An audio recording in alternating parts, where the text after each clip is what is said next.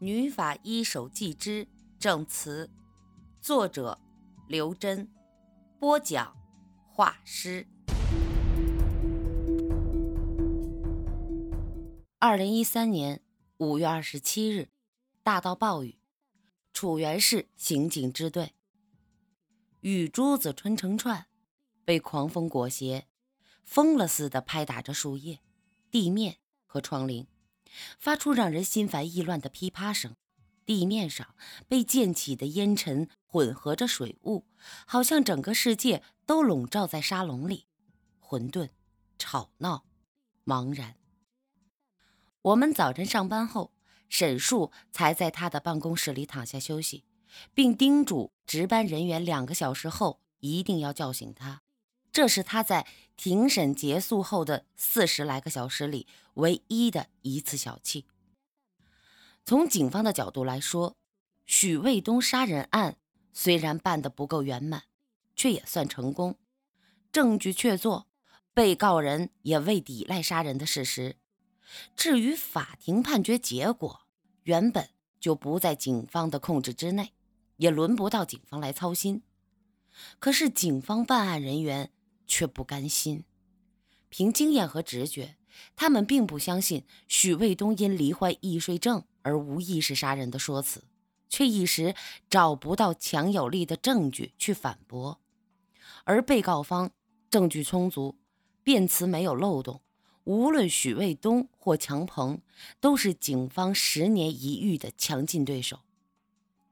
许卫东具有超一流的反侦查能力，老谋深算。筹划缜密，而强鹏的法律意识、知识全面，巧舌如簧，善于捕捉对手的微细差错。这两个人组合在一起，几乎是一朵坚不可摧的铜墙铁壁。寻常的打击于他们丝毫无损。警方与他们对垒，必须要掌握无坚不摧的金刚钻才行。可是，无论是证明许卫东和孙宝宝之间的奸情，还是证明许卫东在杀人时神志清醒，都非常的棘手。来自省政协的压力也让警方不堪重负。闹得最凶的是许卫东的几个老同事，或许是出于兔死狐悲的心理，或者是自保的本能，他们罕见的结成同盟，要求法院在没有证据给许卫东定罪的前提下，尽快放人。这让省里主管部门都有些灰头土脸。省里对许卫东案子的态度不统一，两派各执一词，争得很厉害。有人建议从重从快处理本案，以警示本省的官员；也有人主张网开一面，但哪一方也不能无视证据和法律，所以也只能把希望寄托在警方身上，盼他们尽快查明真相。来自四面八方的责难、压力、意见、建议、恳求、批示、命令，像横七竖八的铁条织成了一个巨大的烤肉架子，把案件的主办人沈树放在烈火上烘烤。在休庭后的四十个小时里，沈树根本没有时间思考案情，不眠不休地应付着一个个愁眉苦脸又语重心长的老同志。老上级、老干部，沈树只休息了一个半小时，没等人叫醒，就自己爬起来了。他简单的洗漱过，一边咀嚼放凉的油条，一边稀溜溜的喝豆浆，不到五分钟就解决了早餐。然后揉揉布满血丝的双眼，把侦查员们召集到一起来。沈树的思路是从三方面着手，以铁证。击碎许卫东和强鹏的谎言。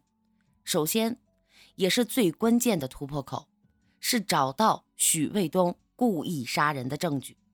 但凡他曾事先勘察现场，诱使被害人去千岛湖度假区，或者挑选凶器，无意流露出杀人动机，种种痕迹都可以作为他蓄意杀人的直接或间接的证据。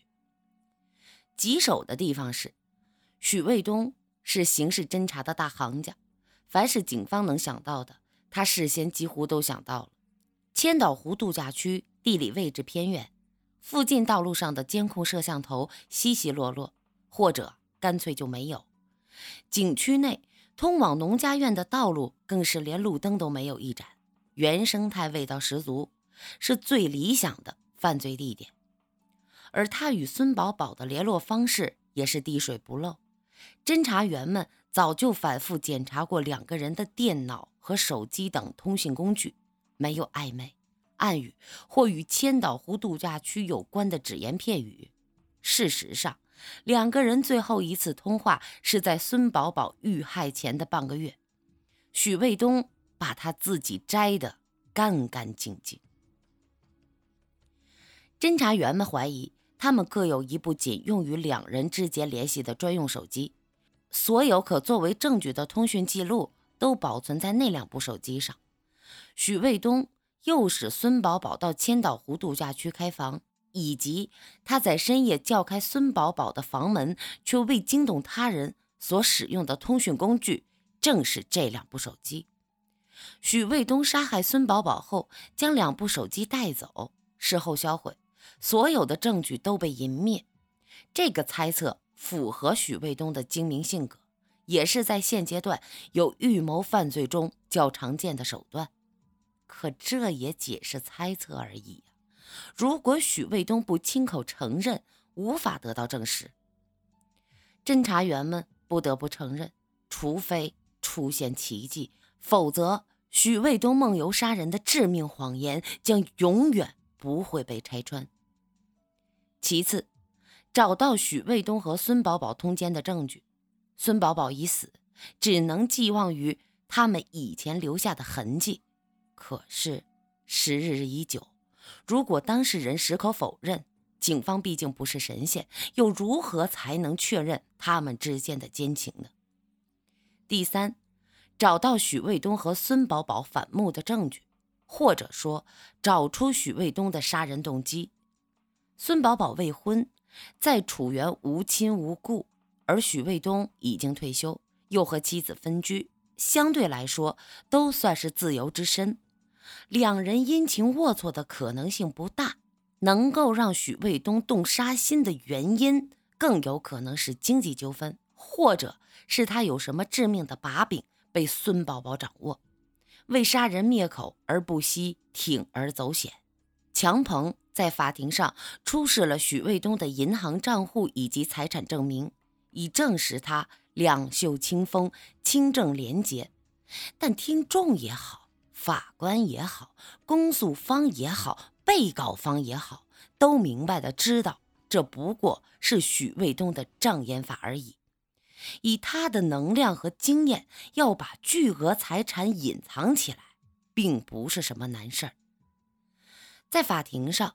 强鹏出示了相关人员的证词，证明许卫东仅在非正式场合向他们介绍过孙宝宝，此外从未明确要求或暗示他们照顾孙宝宝的生意。这正是许卫东的高明之处。作为一个洞察人心的老油条，他了解下属如何解读他的意图，绝不会留下只言片语或任何书面的东西授人以柄。他的面子就是无形的巨大的资产，他向下属引荐的年轻女人想不发财都难。对这种隐形的腐败，法律也是无可奈何。